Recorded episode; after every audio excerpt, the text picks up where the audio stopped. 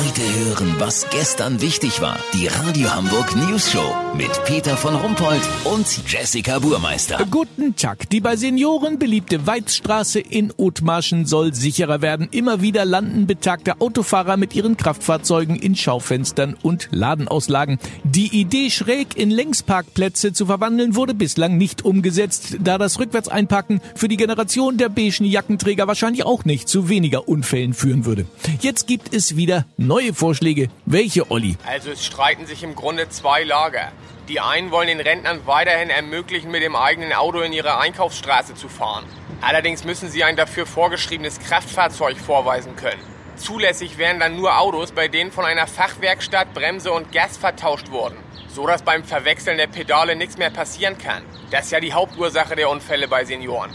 Wer so ein Auto nicht sein eigen nennt, muss die menschlichen Einparkhilfen nutzen. Dafür sollen insgesamt sechs arbeitslose Taxifahrer hier postiert werden, um die Autos der Rentner sicher zu parken.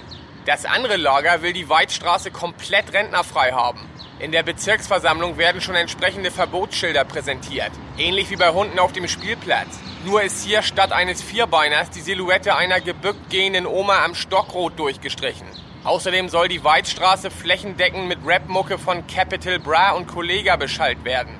Dass dieses Lager sich durchsetzt, ist eher unwahrscheinlich. Denn die Sache mit dem Verbot für Rentner ist ja schwerste Diskriminierung und der Bundesverband der Senioren ist auch sofort auf die Barrikaden gegangen. Wobei sich dabei auch wieder einige verletzt haben. Lass so machen, Peter. Die Initiative Grüner Schleim will heute Abend ihr Konzept auch noch vorstellen. Geplant ist, die gesamte Weidstraße zu Geschäftszeiten mit ungiftigem grün zähflüssigem Schleim zu fluten. Sollte das eine tragfähige Mehrheit bekommen, melde ich mich noch morgen. Habt ihr das exklusiv, okay? Ja, vielen Dank, Olli Hansen. Kurznachrichten mit Jessica Burmeister.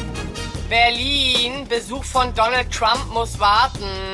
Bundesregierung erteilt bis auf weiteres Großkotzveranstaltungen eine Absage. Deutsche Bahn, telefonieren in der Bahn soll deutlich besser werden. Die Rufnummern, bei denen das schon prima funktioniert, können beim Zugbegleiter erfragt werden.